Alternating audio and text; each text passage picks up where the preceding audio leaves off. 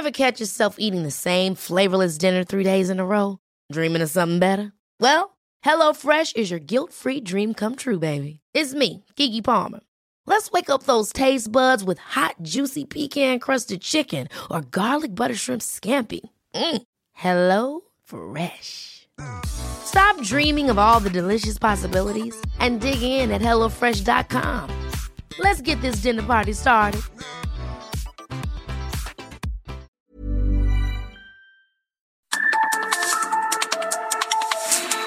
Norte las coordenadas de la información. Con Alejandro Cacho.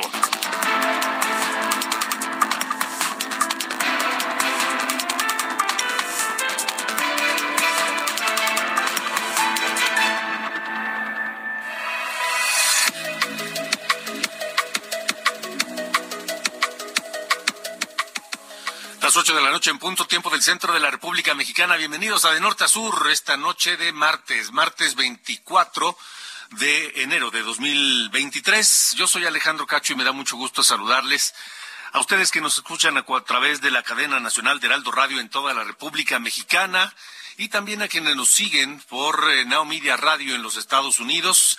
Gracias a todos y les enviamos un, un gran, gran saludo.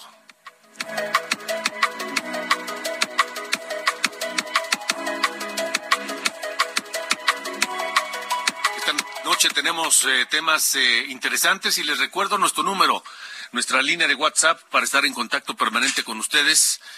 Donde quiera que se encuentren y tengan a la mano una línea de teléfono celular o una eh, computadora de escritorio, una laptop donde tengan WhatsApp, nuestro número es 55 45 40 89 16. 55 45 40 89 16. Hablaremos hoy de eh, este informe en materia de seguridad que se da a conocer el día de hoy por parte del Observatorio Nacional Ciudadano, que presentó un análisis sobre los datos de incidencia delictiva, sobre el desempeño institucional y sobre la definición de la política de seguridad en el país. Y la pregunta es, ¿cómo, cómo ven ustedes? ¿Cómo se sienten? ¿Creen que, que la política de seguridad que se está aplicando hoy es la correcta? Vamos a platicar con el, la, cabeza, con eh, el doctor Francisco Rivas, director general del Observatorio Nacional Ciudadano, para hablar de este tema. ¿Cómo, cómo, ¿Qué datos encontraron? Y si esto va en la misma línea de lo que prometió el gobierno, de las promesas de campaña de Andrés Manuel López Obrador. ¿Cómo está el país en materia de seguridad? ¿Cómo está eh, en materia de justicia? Han pasado ya cuatro años del gobierno de López Obrador y estaremos hablando de eso esta noche aquí en De Norte a Sur.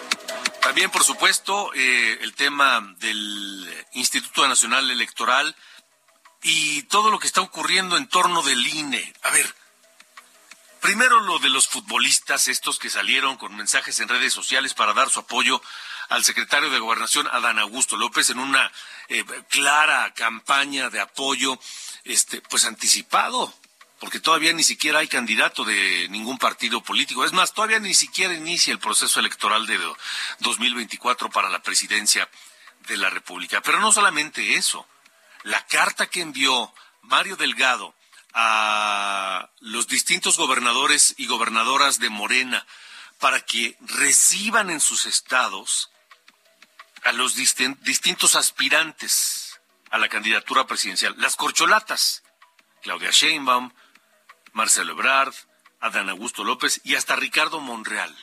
Pero el presidente del partido pidiéndole a los gobernadores utilizar pues la estructura de su gobierno, los recursos de su gobierno, para hacerle pasarela a los aspirantes de Morena para la candidatura presidencial. Hablaremos de eso y de otras cosas. Este plan B que ya está siendo controvertido en la Corte por parte de la oposición, el plan B que amenaza con ser un serio golpe contra el INE. Bueno, pues de eso hablaremos con el doctor Benito Nasif, profesor de la División de Estudios Políticos del CIDE y ex consejero del Instituto Nacional Electoral.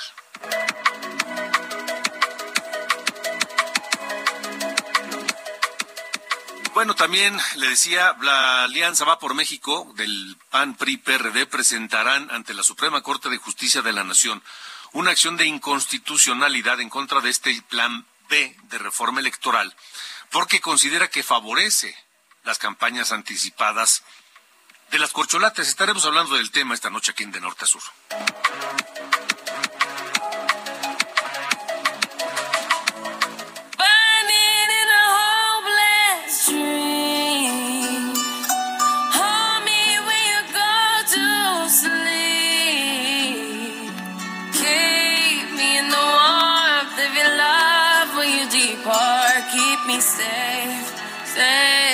Safe and sound. Lift me up, hold me down, keep me close. Querido Ángel Arellano, buenas noches. ¿Qué nos tienes hoy en la parte musical del programa? Hola, ¿cómo estás Alejandro? Pues estamos escuchando a Rihanna esta eh, cantante, ah, pues que está a punto de acaparar todos los reflectores cuando se presenta en el medio tiempo del Super Bowl.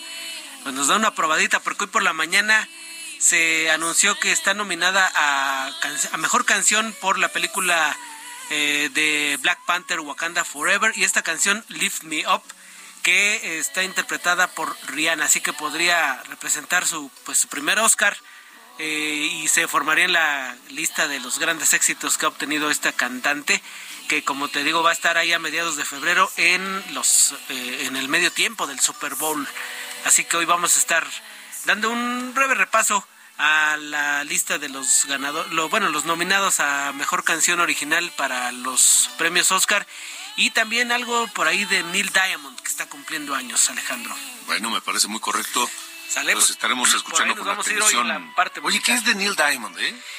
Pues mira, hoy por principio de cuentas está cumpliendo ya 82 años, ya no va a estar muy activo, ¿no? Pero la pues verdad es que No, no, no he sabido nada así como que esté en... Mira, déjame ver lo último que ha, publicado. Porque en los 80 fue un trancazo Neil Diamond por todo el mundo, ¿no? Sí, pero lo último que he hecho es como por el 90, no, ya tiene como del setenta y tantos, los ochenta, sí, no, no, realmente no tiene nada. Estaba viendo aquí en Spotify lo más reciente. Pues estará prácticamente retirado. Sí, a ver, último lanzamiento, algo de Navidad ahí en el, dos, no, en 2022, no, fíjate que se nos haga la boca chicharrón, Alejandro, 2022, con temas navideños. Así ¿En el 22 hizo algo? Sí, en temas navideños, Anil Diamond Christmas, dice Bueno, bueno, bueno, muy bien. ¿Qué tal? Eh? Ok, pues lo estaremos escuchando esta noche. Así es, Alejandro. Dale, gracias. Gracias. De norte a sur, con Alejandro Cacho. Bueno, gracias por continuar con nosotros aquí en De Norte a Sur. Este, vámonos con la información. El Observatorio Nacional Ciudadano presentó este estudio. Cuatro años perdidos, así se llama. Cuatro años perdidos en materia de seguridad. Es una evaluación de cómo eh, pues está la política de seguridad en el país, cómo se ha comportado el índice de los distintos delitos, de la violencia, qué tal va la impunidad y la corrupción. Hoy saludo al doctor Francisco Rivas, director general del Observatorio Nacional Ciudadano, quien eh, llevó a cabo este estudio. Y, y, saludo, Francisco, gracias por estar aquí. Querido Alejandro, muy buenas noches para ti y para tu auditorio. Igualmente, este, pues qué encontraron en este estudio, suena, suena fuerte.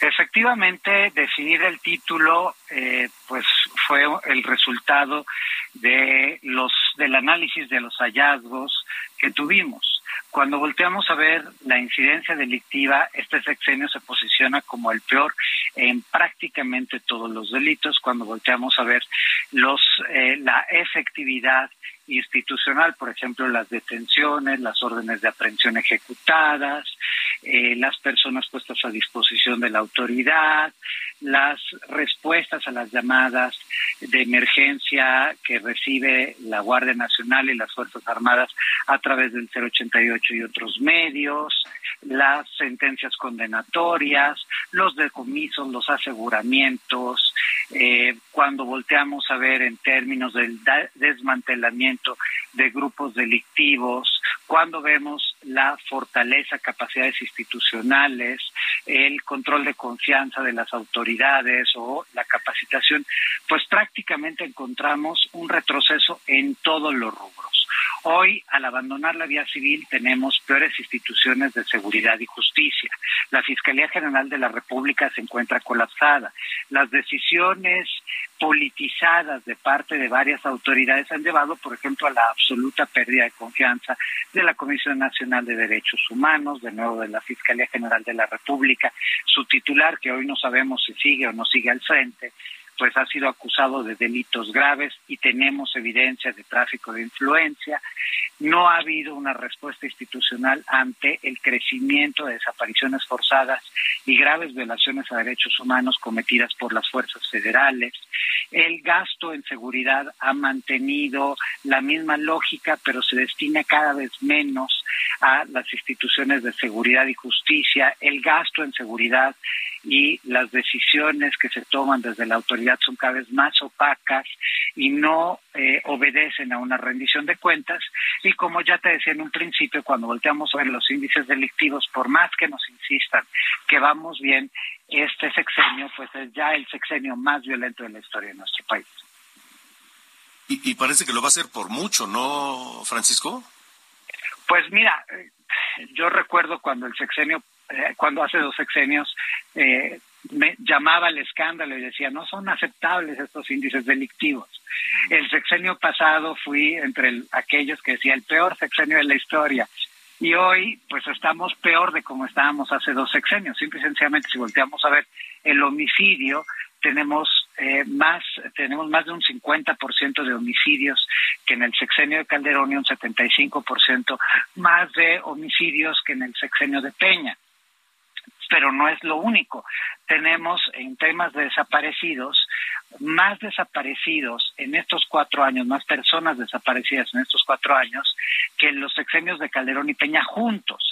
Entonces, cuando volteas a ver este desastre, dices, puede haber peor seguramente. Y ahí es donde este estudio sirve precisamente para identificar los retos que tenemos, hacer un llamado de atención a los candidatos, tanto a los candidatos eh, de estas gubernaturas que se contienen este año, Coahuila y el Estado de México, que son clave para la definición de, de quién llegará a las candidaturas en 2024 y la candidatura, pues obviamente presidencial de 2024 y de las entidades que estarán en contienda. Entonces, sí es muy relevante que las autoridades tomen cuenta, porque ya no sucedió en 2018.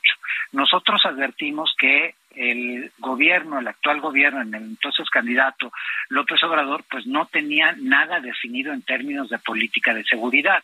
Y esa ausencia de definición, de claridad, de estrategia y de ideas se plasmó en un Plan Nacional de Desarrollo, una Estrategia Nacional de Seguridad que carecen de elementos clave, tanto de diagnóstico como de acciones. Y nada más para que tomemos como referencia, debían haber sido publicados hace tres años y medio eh, los cinco programas sectoriales, los específicos que tienen que ver con secuestro, que tienen que ver con prevención del, social del delito y de la violencia, con atención a los jóvenes. Y estos fueron publicados el 5 de diciembre de 2022. O sea, imagínate, una vez que ya se cumplieron cuatro años de gobierno, se apenas están publicando los planes sectoriales y uno de ellos ni siquiera ha sido publicado hasta la fecha. Entonces, pues sí encontramos que hay una ausencia de ruta, que lo que las promesas uno de reducir el homicidio en 50% ya es imposible cumplir porque pues ya insisto rebasamos los exenios anteriores. La promesa de reducir en un 35% el total de delitos que reporta INEGI tampoco se cumplirá.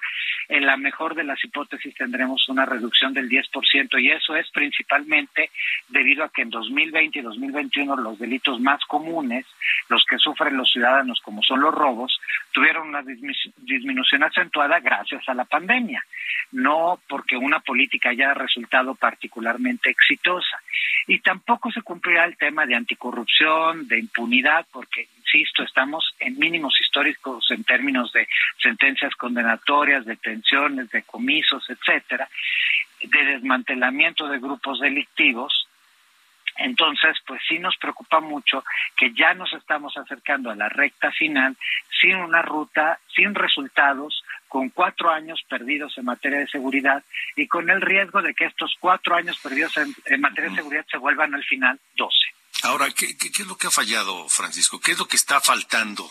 ¿Qué es lo que, que le ha impedido a este gobierno cumplir lo que prometió López Obrador siendo candidato? Pues mira, primero que el, el problema indudablemente era muy complejo evidentemente la violencia no la desató este gobierno. Este gobierno recibe un país ya en una profunda crisis. Y eso fue algo que personalmente yo se lo advertí al presidente tanto en campaña como ya una vez que tomó el poder en, el, en mi rol de invitado permanente del Consejo Nacional de Seguridad Pública. Y no coincidimos, no hubo posibilidad de diálogo porque desde su punto de vista todo se resumía a, eh, pues yo cuando llegue al poder ya no va a haber violencia y todo se resumía en los programas de eh, transferencias directas harán que nadie tenga interés en delinquir. Y eso pues sabemos que no ni ha funcionado ni, ni se pensaba en algún momento que verdaderamente pudiese funcionar. Entonces, a partir de ahí, uno de los aspectos que eh, se definen es que no había un diagnóstico claro. Obviamente, las propuestas que se hicieron son propuestas que solo simplificaron el problema. La eliminación de la Policía Federal fue una decisión absolutamente equivocada. La, creación de la Guardia Nacional ha adolecido de todos los males, es decir, a la fecha, y ya llevamos más de tres años, eh, eh, ya se están por cumplir cuatro en marzo desde la creación de la Guardia Nacional, y la Guardia Nacional hasta el momento no tiene un plan rector de profesionalización, ni tenemos elementos que hayan pasado los controles de confianza. Esta eh, dualidad entre que la Guardia Nacional depende normativamente de la Secretaría de Seguridad, ahora ya depende también de la Sedena en los no solo en los hechos, sino también normativamente, ha funcionado muy mal, porque también eh, hay que recordar que los soldados están eh, capacitados, es una gran fuerza para erradicar ciertos problemas de defensa del territorio, no de defensa de los ciudadanos. Y por último, pues la centralización de las decisiones y los recortes presupuestales pusieron a todo el esquema de seguridad en jaque.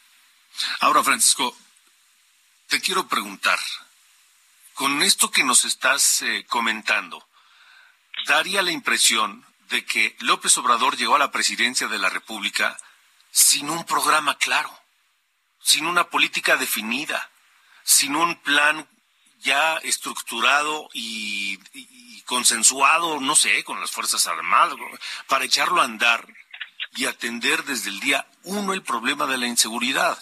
Pareciera que, que ha sido improvisación tras improvisación. ¿Es así?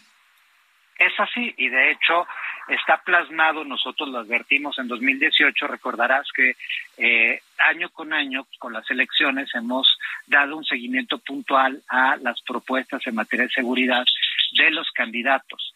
En 2018 le pedimos a los 55 candidatos, a los cuatro candidatos presidenciales y a los 51 candidatos a las nueve gubernaturas que en ese momento se contendían, que nos presentaran su plan de seguridad y les hicimos 248 preguntas puntuales de política pública.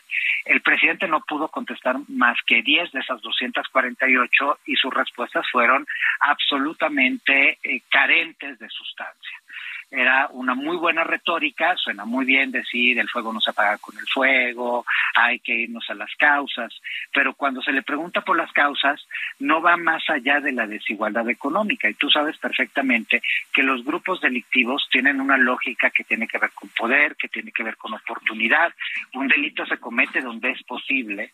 Y evidentemente eso no se desdobló en eh, el invitar a especialistas, a expertos a eh, aportar cosas nuevas. Durazo, en su rol de secretario y al haber llevado el programa sectorial, pues la verdad es que era un neófito en materia de seguridad que tuvo un pésimo desempeño porque desde el principio él estuvo pensando en su gubernatura en Sonora. Entonces, pues de nuevo teníamos a un secretario que estaba haciendo otras funciones, como hoy tenemos a jefes de gobierno que están en campaña en vez de estar gobernando. Eso se traducen malos resultados. Y las decisiones que se dejaron, pues de nuevo se dejaron sin considerar y sin consensuar con eh, los gobiernos locales que han sido abandonados desde el presupuesto y que en algunos casos han sido abandonados eh, en acciones contra la delincuencia organizada. Tenemos el caso Zacatecas, donde hay una confrontación política entre el gobernador y el presidente de la República, a pesar de ser del mismo partido, y en Zacatecas la Guardia Nacional brilla por su ausencia en términos de acciones y resultados. No debe sorprender que el año pasado fue el segundo peor estado, Colima se confirma por séptimo año consecutivo como el estado más violento del país, y no vemos acciones que nos hagan pensar que en estos 18 meses que quedan algo cambiará o algo mejorará. Sí. Eh, estamos platicando esta noche aquí en De Norte a Sur con el doctor Francisco Rivas, director general del Observatorio Nacional Ciudadano. Eh, no hay a cuatro años de distancia algo que nos haga tener la esperanza de que por lo menos en la última parte del gobierno la situación va a mejorar, Francisco? A ver, yo creo que hay buenos funcionarios en todos los niveles de gobierno, en todos los gobiernos, y que hay espacios de oportunidad. Eh, me parece que el acuerdo bicentenario es otro de los aspectos que debilita en vez de fortalecer el combate a los delitos, que México no ha tenido, tampoco hay una política clara que no es nuevo, ha tenido una serie de errores en la relación con Estados Unidos, pero sí hay espacios de oportunidad donde México podría ser más exigente. Para Estados Unidos, el primer, la primera preocupación es el tema de la migración. Más allá del fentanilo es la migración. Y aquí México podría negociar en términos de que no ingresen al país ni efectivo ni armas, que ellos hagan lo que nos piden a nosotros que hagamos desde este lado de la frontera, porque eso es lo que a los delincuentes les permite tener el poder. Hoy más del 70% de los homicidios se cometen con arma de fuego cuando en México tú sabes perfectamente que no hay, no es fácil adquirir un arma, no hay un mercado de armas eh, accesible. Entonces, si hay esa oportunidad, en este gobierno hizo un muy buen trabajo y aquí sí quiero reconocer la eh, eh, elaboración de un modelo nacional de policía con justicia cívica que mejoraría el desempeño de las policías locales, pero que no se ha podido implementar porque por tercer año consecutivo, imagínate que nuestras policías municipales traen cero pesos con cero centavos para su fortalecimiento, o sea, están totalmente abandonadas la lógica del gasto, la lógica del trabajo interinstitucional sí nos podría dar una oportunidad, pero deberíamos empezar por reconocer que estamos fallando y que no vamos por buen rumbo, cosa que no es lo que escuchamos. Exactamente. No se ve en el horizonte. Eh, doctor Francisco Rivas, gracias por haber estado con nosotros esta noche. Gracias a ustedes, Alejandro. Y pueden encontrar el estudio, no me crean a mí, lean los datos, ahí están, ahí están los resultados de una evaluación objetiva. Muchas gracias. Gracias, gracias y buen día. Eh, 8 con 22, vamos a la avenida Patriotismo, una de las arterias más importantes de la Ciudad de México con enorme tráfico. ¿Qué está pasando allá, Mario Miranda? Buenas noches. Alejandro, ¿qué tal? Buenas noches. Pues informo que aproximadamente 50 personas realizan un bloqueo en la avenida Patriotismo al cruce con la calle José Martínez, está en la colonia Escandón de la alcaldía Miguel Hidalgo. Los manifestantes están en contra de la instalación de parquímetros y de la ciclovía, la cual se puede instalar en la calle de José Martí, ya que comenta que esta calle es muy reducida y aparte hay muchos comercios y esto afectará en la economía de los comerciantes. También pide la presencia del alcalde de Miguel Hidalgo, Mauricio Sabe. Yo comento que son aproximadamente 50 personas, vecinos, están con pancartas y con cartulinas manifestándose en contra de la instalación de esta ciclovía. Ya en el lugar tenemos elementos de la Secretaría de Seguridad Ciudadana que realizan los cortes en la circulación. Tenemos como alternativa vial para todos los automovilistas la avenida de los insurgentes, así como el anillo periférico. Alejandro, pues estaremos al pendiente y si llegan a un acuerdo, ya en este lugar hay personal de gobierno platicando con los vecinos para convencerlos de que se retire ese bloqueo que está afectando bastante la circulación en esta zona de la avenida Paso Vamos a una pausa rápidamente porque ya se nos viene el tiempo encima y vamos a hablar del INE y todo lo que está ocurriendo en torno de eh, estas campañas, precampañas y campañas anticipadas. Pero vámonos escuchando a Lady Gaga. Súbele, mi querido Emanuel.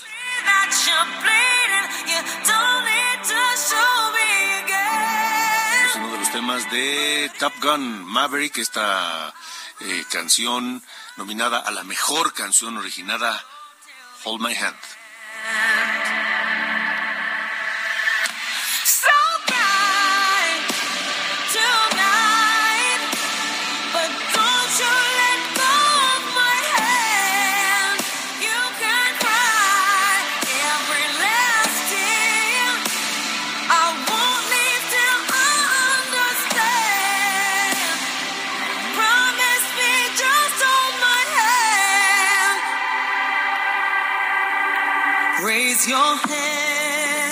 Look into my wishful eyes.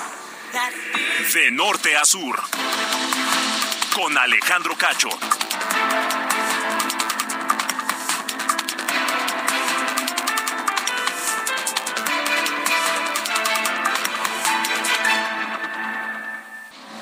De norte a sur. Las coordenadas de la información.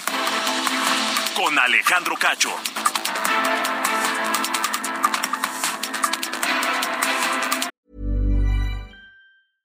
Ever catch yourself eating the same flavorless dinner three days in a row?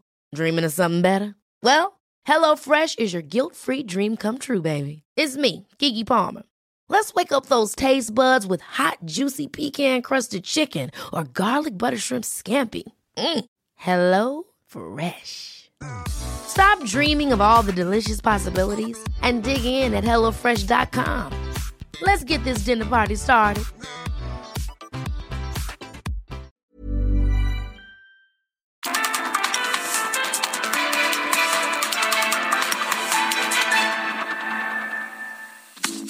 Sabes qué harás con tu aguinaldo? Gastarlo todo no es una buena opción. Mejor ponlo a trabajar para que te genere buenos rendimientos. En Finsus, te ayudamos a multiplicarlo con una tasa de hasta 13.13% anual. Descarga la app y comienza a invertir desde 100 pesos de forma fácil y segura. CAT nominal de 13.13%, CAT real de 7.49% antes de impuestos, tasa de rendimiento fija anual. Consulta términos y condiciones en www.finsus.mx.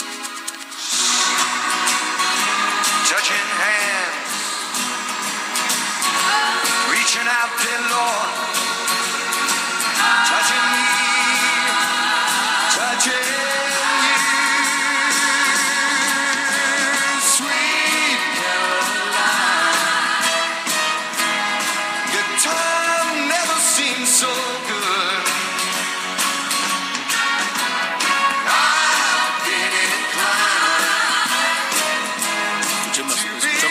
Temas más emblemáticos de Neil Diamond, este compositor, productor, actor, guitarrista, cantante, por supuesto, que está cumpliendo 82 años.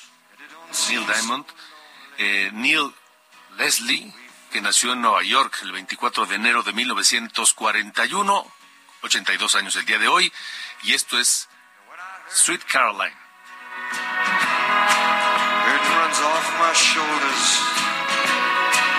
How can I hurt when holding you? Warm, touching warm, reaching out,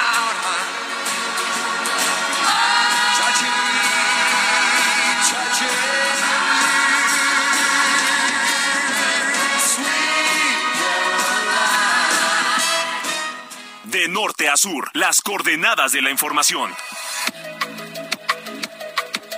Buenas noches, este es el resumen de noticias. El INEGI informó que la inflación en México aumentó durante la primera quincena del 2023 al llegar a 7.94%, su nivel más alto en 22 años tras cerrar 2022 en 7.82, reportando que los alimentos, bebidas y tabaco fueron 14% más caros que en 2022. INE alertó que el plan B de la reforma electoral presentada por el presidente Andrés Manuel López Obrador pone en riesgo la organización de las elecciones presidenciales de 2024 al reducir personal y proponer una reestructura tanto de órganos centrales y desconcentrados. PRD presentó una denuncia ante el INE por los videos de TikTok en los que los futbolistas Miguel Ayun, Giovanni Dos Santos y Braulio Luna manifiestan su apoyo al secretario de Gobernación y aspirante presidencial Adán Augusto López. En Oaxaca, la saxofonista María Elena Ríos exigió que el magistrado Eduardo Pinacho y el juez Teodulo Pacheco renuncien a sus cargos luego de dictar prisión domiciliaria a Juan Antonio Vera Carrizal, exdiputado local acusado de ser el autor intelectual del ataque con ácido contra la saxofonista. Ante este llamado, el presidente López Obrador prometió acciones legales contra el agresor. Por segundo día, Sergio Villarreal, alias El Grande, antiguo colaborador del cártel de Sinaloa, testificó en el juicio de Genaro García Luna y declaró que Luna fue secuestrado en Morelos por el narcotraficante Arturo Beltrán Leiva porque se negaba a responder sus llamadas y porque parecía apoyar más al Chapo. Además, aseguró que García Luna le proporcionó al cártel de Sinaloa equipos de vigilancia y que participó junto con otros integrantes del cártel vestidos como agentes del aceido en la captura de El Rey Zambada. Por cierto, el presidente López Obrador informó que todos los días presentará en su conferencia matutina un reporte de lo que ocurre en el juicio. Finalmente, dos de las personas que murieron durante el tiroteo de ayer en la localidad de Half Moon Bay, en San Mateo, California, son de nacionalidad mexicana, informó el Consulado General de México en San Francisco. Soy Diana Bautista y este fue el resumen de noticias.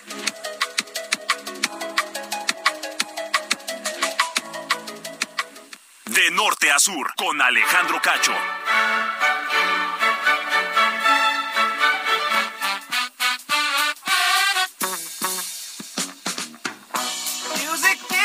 ¿Qué pasa, mi querido Carlos Allende, cuando son las 8.35? Lo escuchamos con enorme atención. Gracias, gracias, señor Cacho. Soy un temilla que pasó un poco ya segundo plano, ¿no? Desde que en junio fue plantado el ahuehueta ahí en Reforma, en sustitución de La Palma, que eh, pues se murió después de estar ahí pues, más de 100 años, ¿no? Plantada en Paseo de la Reforma. Eh, el sustituto fue un ahuehuete, ¿no? Después de una votación que abrieron al público para ver pues qué especie de árbol ahora poníamos ahí, se decidió que fuera el ahuehuete y desde junio que fue plantado, ese árbol no ha dado una mendiga hoja después de haber, eh, pues sí, de, de, que se deshojara después de que lo mandaron de el, desde su vivero, ¿no? Ahí a, a Reforma. Pues desde el principio está el argumento de no, que se está adaptando, que denle chance, que no sé qué. Eh, Hemos escuchado muchos pretextos, ¿no? De la SEDEMA, la Secretaría del Medio Ambiente aquí de la, Ciudad de México.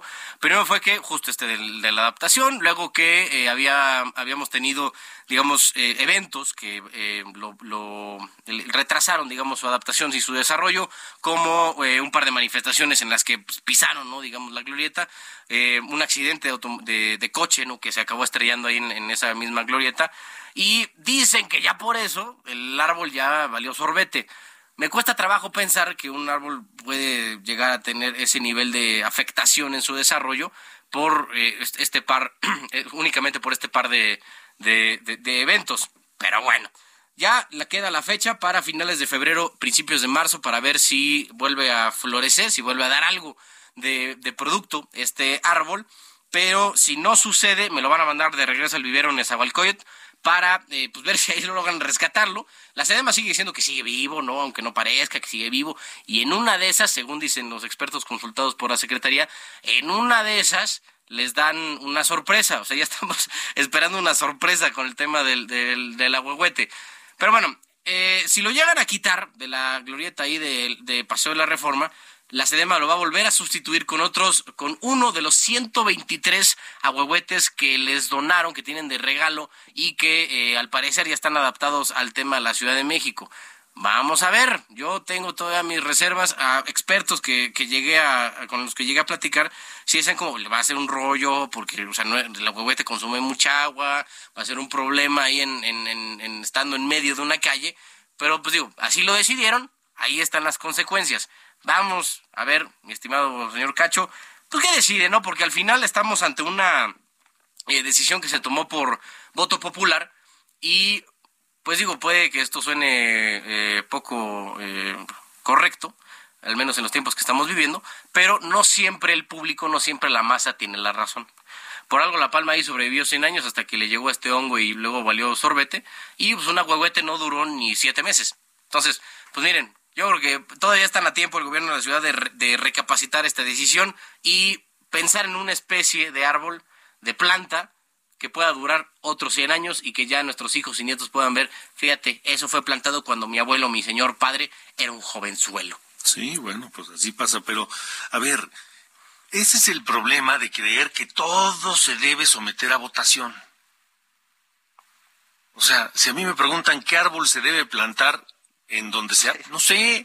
Pues el que dure, ¿no? El no que, sé. El que, el que, se aguante. El que convenga, sí, el que vaya bien con el, el entorno, este, no sé. El que cueste menos mantenerlo. Yo no soy agrónomo, ni Sí, soy experto en árboles. Ni yo. Pero por eso, es el punto un poco al que estoy intentando llegar. Sí, Pero hombre, es- ¿quién debe ser el próximo consejero electoral? Pues, habrá que ver, pero tampoco somos expertos en materia electoral.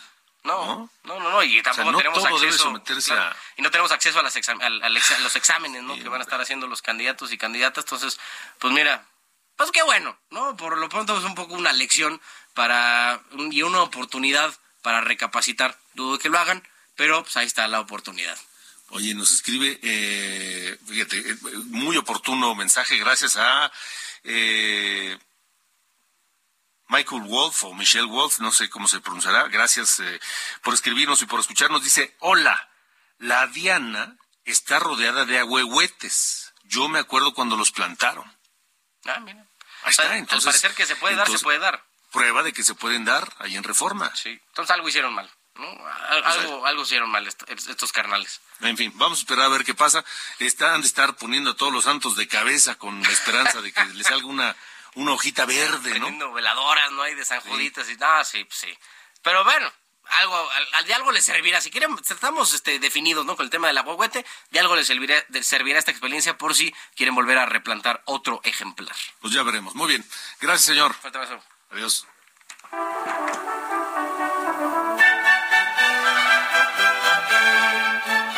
De norte a sur, con Alejandro Cacho. Presentó el Plan Estatal de Desarrollo 2023-2027, donde resalta que es una herramienta construida por todos y todas y permitirá consolidar la transformación profunda del Estado y sustituir el modelo de desarrollo que se agotó por uno que refleja la solidaridad del pueblo y el compromiso de su gobierno con los más pobres. Esto fue en un evento público en la explanada del Obelisco, en pleno Chetumal, la capital quintanarroense, donde Mara Lezama explicó que el plan está estructurado bajo seis ejes. Bienestar social, calidad de vida, seguridad ciudadana, desarrollo económico inclusivo, crecimiento sustentable con respeto al medio ambiente, y gobierno honesto, austero y cercano con la gente. Es lo que dice Mara, Mara Lezama, la gobernadora de Quintana Roo. 841. De norte a sur, con Alejandro Cacho. Bueno, tenemos eh, muchos temas en torno del Instituto Nacional Electoral. Hoy la Comisión de Quejas y Denuncias del INE pidió a los gobernadores de Morena y a su presidente, Mario Delgado, ajustar su conducta a los límites y parámetros constitucionales.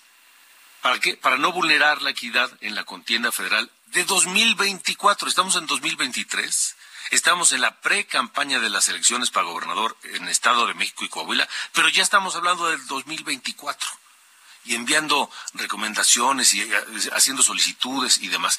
Pero además de esta carta de Mario Delgado está el mensaje de los futbolistas a, Dan Augusto López, más los anuncios espectaculares. En fin, hoy saludo y me da mucho gusto que nos eh, acompañe esta mañana aquí en De Norte a Sur eh, un hombre que fue eh, uno de los consejeros eh, del Instituto Nacional Electoral, el doctor Benito Nasif, que además es profesor de la División de Estudios Políticos del CIDE.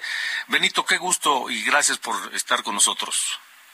Hola Alejandro, muy buenas noches. Gracias por la invitación a tu programa. Al contrario, Benito, ¿cómo, cómo estás viendo en la, todo este ambiente electoral y preelectoral que estamos, se está conformando con esta serie de cosas que en el pasado hubieran sido un escándalo mayúsculo y que, por ejemplo, los mensajes de los futbolistas y la carta de Mario Delgado y los anuncios espectaculares, en fin, ¿cómo ves? Así en un, en un, en un comentario así general primero. Bueno, tenemos eh, algo que no hemos visto, que es una sucesión eh, presidencial adelantada, muy adelantada desde eh, el momento en que el presidente López Obrador señaló a, su, a, los, a los aspirantes a la candidatura presidencial de su partido, eh, Morena, eh, a los que denominó sus corcholatas, pues se desató una contienda eh, interna entre eh, las personas señaladas, que son Claudia Sheinbaum, Marcelo Ebrard, Adán Augusto López y Ricardo Monreal también, que nunca quedó claro si formaba parte del, del, grupo de contendientes o no. y esa competencia que se ha dado entre ellos, pues ha, cruzado en, varios puntos los límites que establece la legislación electoral respecto a qué es lo que pueden hacer los servidores públicos, eh, qué es lo que pueden hacer los dirigentes partidistas y los eh, y los militantes de los partidos políticos eh, respecto al pues la competencia por la candidatura presidencial de un partido político. Entonces, eh, nuestras leyes son leyes que eh, establecen periodos muy claros para la selección de candidatos que todavía no han llegado, pero sin pero estamos inmersos en una contienda eh, que está pues generando constantemente llamados de atención, eh, sanciones simbólicas de parte de la, de la autoridad electoral.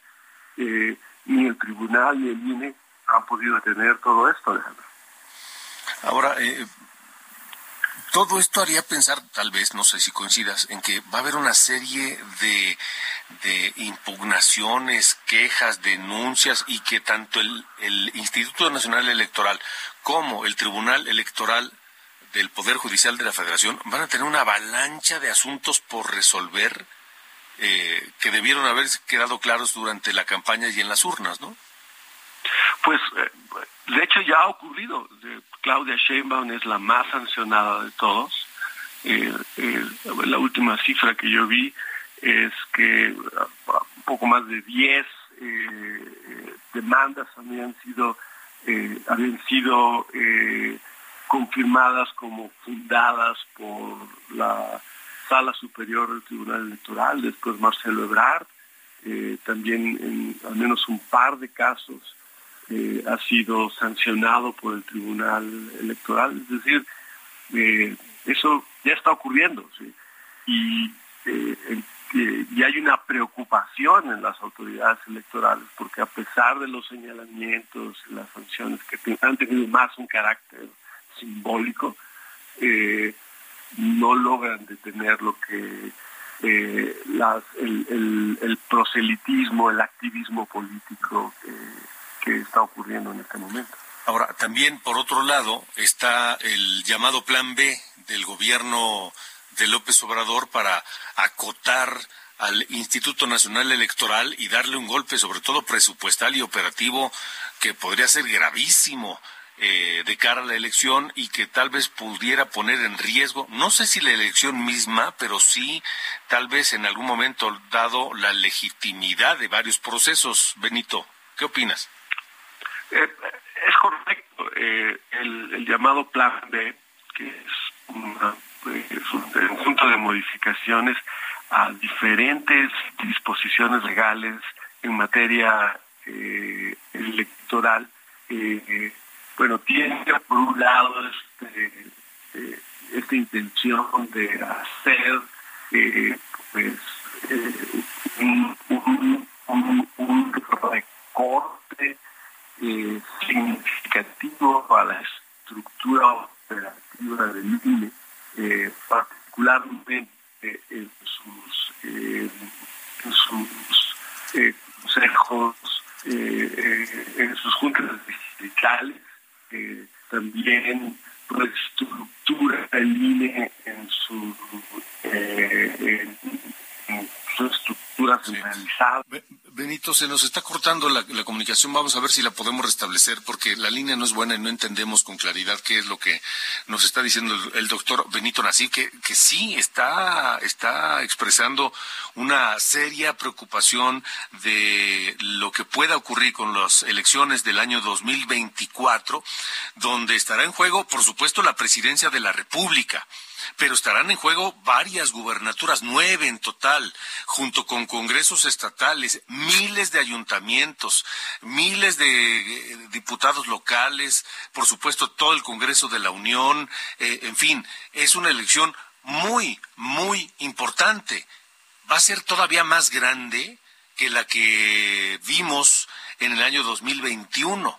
Entonces, si al INE se le acota, se le limita presupuestalmente y operativamente, no sé qué puede pasar. Y si a eso le sumamos toda la serie de fenómenos y, e irregularidades o cosas que por lo menos podrían ser sancionables o, u observables en el proceso, eh, no quiero pensar lo que va a pasar, Benito. Eh, eh, muy, más que justificada tu preocupación.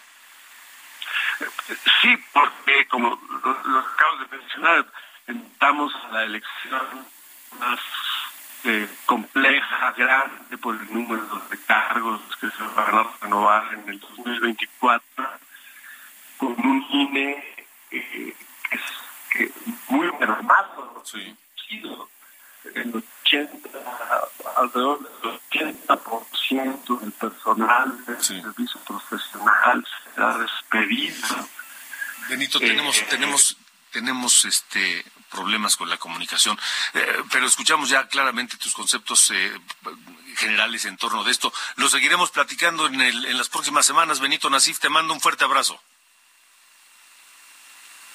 Ya no nos escuchó el doctor Benito Nasif. Son las 8.50, 10 para las 9 tenemos más información. De norte a sur, con Alejandro Cacho. Ruta 2023. Contigo, Gerardo García. Tienes reporte del Estado de México.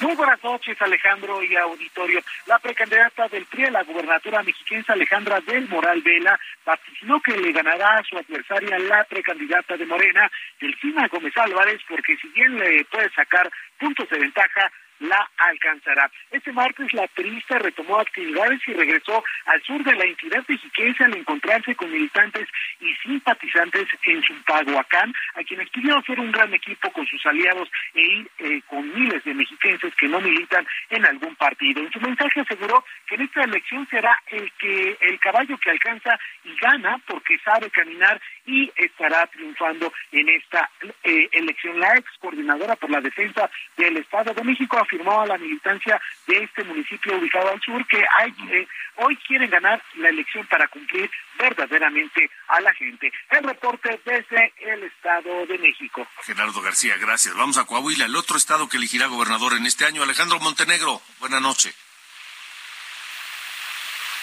Bueno, se cortó la comunicación con Alejandro Montenegro, corresponsal de Heraldo Media Group en Coahuila, porque allá el precandidato de la coalición PRI-PAN-PRD, eh, Manolo Jiménez, aseguró que en su proyecto se eh, dará prioridad a, las, eh, a, los, a los campesinos, a, a la gente del campo coahuilense. Hay que recordar que es una de las entidades eh, más pujantes del norte de la República Mexicana.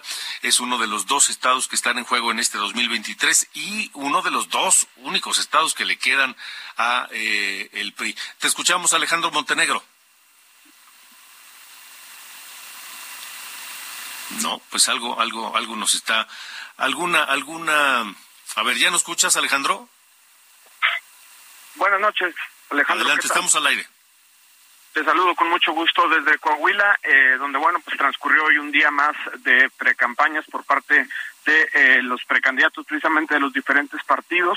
Comentarte que Manolo Jiménez, precandidato de la coalición PRI-PAN-PRD, estuvo en Torreón, al igual que Armando Guadiana, precandidato de Morena. Mejía Verdeja no tuvo eh, actividades públicas hoy, será mañana cuando esté en la región centro, en los municipios de Monclova, Castaños y Frontera. Y bueno, pues comentarte que eh, Manolo Jiménez, bueno, pues se reunió con mujeres precisamente de la región lagunera y también por la noche tuvo un evento con militantes de ese partido, del PRI.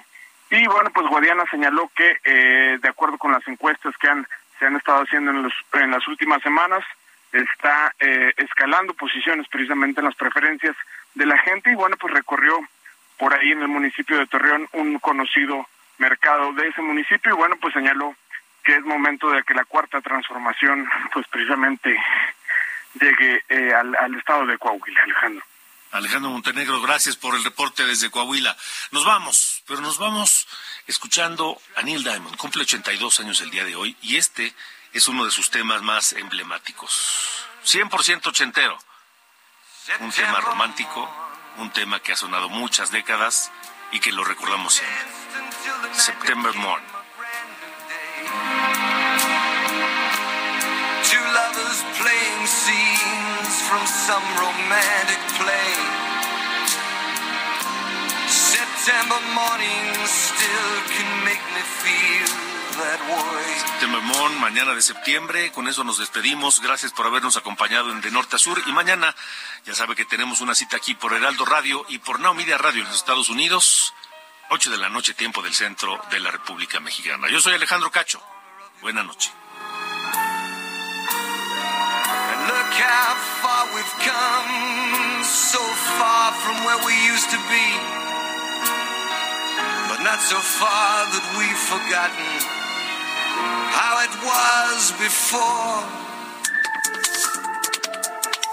Esto fue De Norte a Sur, las coordenadas de la información. Con Alejandro Cacho.